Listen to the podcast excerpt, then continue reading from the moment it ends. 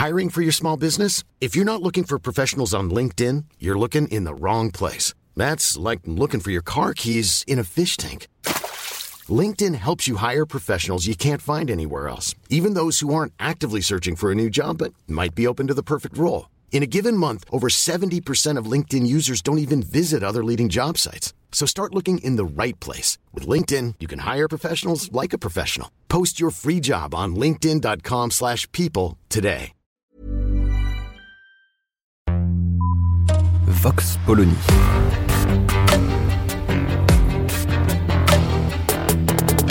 L'actualité vue par la directrice du magazine Marianne, Natacha Polony.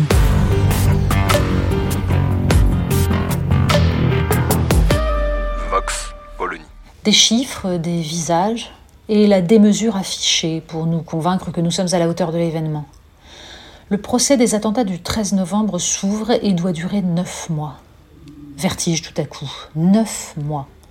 Comme une dilution de ce qui fut un paroxysme brutal, un concentré d'horreur sur quelques heures. Au moins faut-il se dire qu'un tel procès a la vertu de faire ressortir des limbes ce qui y avait été savamment enfoui. La violence inouïe d'une attaque coordonnée, la monstruosité de ce qu'on ne saurait qualifier d'acte de guerre, puisqu'il n'y était pas question de soldats, mais d'innocents massacrés par des lâches. Regardons les choses en face. Nous nous sommes habitués, nous acceptons au fond la possibilité du 13 novembre. Nous avons absorbé l'événement comme nous avions absorbé le massacre de Charlie Hebdo et de l'hypercacher, comme nous avions accepté de vivre dans un pays où Mohamed Merah pouvait tuer des enfants juifs à bout portant, comme nous acceptons aujourd'hui qu'un professeur en France ait été décapité pour ce qu'il enseignait. Le 13 novembre 2015 est une date qui marque l'histoire de France. Une date dont on sait qu'elle figurera dans les livres d'histoire et dont on pressent qu'elle sera analysée comme le début de quelque chose, comme un basculement. Et pourtant, nous avons tout fait pour l'effacer. Pas à l'échelle des services de renseignement. Les pouvoirs publics ont au contraire amplifié la surveillance, ont amélioré leurs dispositifs, ont déjoué d'autres attentats.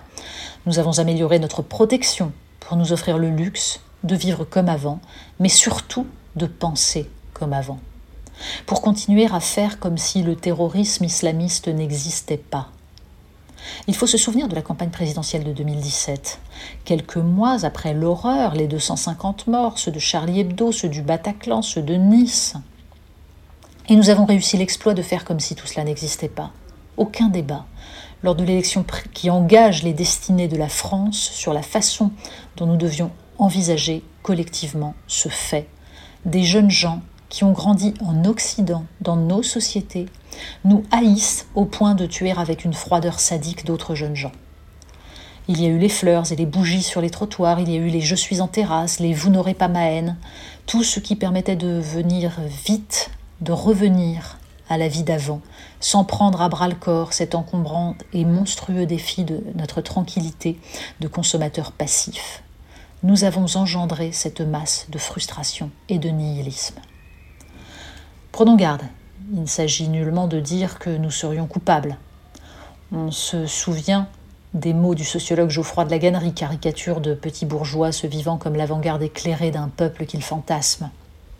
Les terrasses de café sont des lieux où les gens de banlieue seraient discriminés, où l'on refuserait de les servir. Et les assassins du 13 novembre, euh, disait-il, ont plaqué des mots djihadistes sur une violence sociale qu'ils ont ressentie quand ils avaient 16 ans. L'écœurante rhétorique de l'excuse qui efface par magie l'infiltration islamiste dans les banlieues et la formidable entreprise de régression que constitue la radicalisation religieuse partout dans le monde sert avant tout à amplifier la mécanique du ressentiment qui est en train de détruire nos sociétés. En revanche, ne pas analyser les forces centrifuges qui décomposent la France et détruisent toute forme de communauté politique est une folie. Faire comme si l'entassement dans des banlieues sordides de gens dont les référents culturels, les structures familiales sont à ce point opposés à ce qu'affichent les sociétés occidentales n'allait pas produire chez leurs enfants un vertige mortifère relève d'un aveuglement irresponsable. Depuis 2015, certains nous vendent la résilience de la société française, cette formidable capacité à dépasser le traumatisme. S'il s'agit de dire que, contrairement aux prédictions de tous ceux qui dénoncent à tour de bras un pays raciste et islamophobe, les Français Malgré 250 morts n'ont jamais sombré dans la violence ou le rejet, on ne le soulignera en effet jamais assez. Mais on ne parle pas de cela. La résilience organisée collectivement consiste à ne surtout pas poser les questions qui fâchent, à se cantonner aux questions sécuritaires, plus ou moins d'état d'urgence, plus ou moins de peine de prison, sans jamais aller sur le terrain miné de notre identité collective et des moyens de la perpétuer.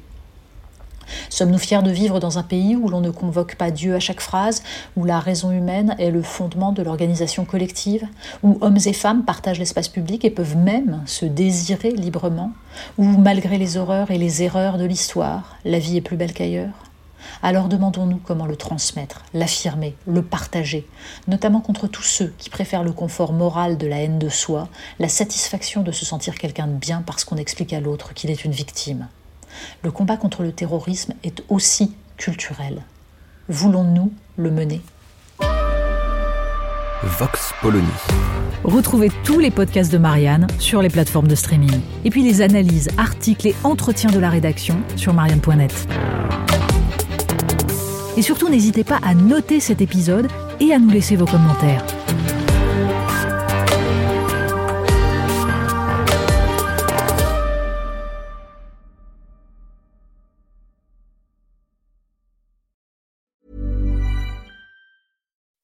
When you make decisions for your company, you look for the no-brainers. If you have a lot of mailing to do, stamps.com is the ultimate no-brainer. Use the stamps.com mobile app to mail everything you need to keep your business running with up to 89% off USPS and UPS. Make the same no-brainer decision as over 1 million other businesses with stamps.com. Use code PROGRAM for a special offer. That's stamps.com, code PROGRAM.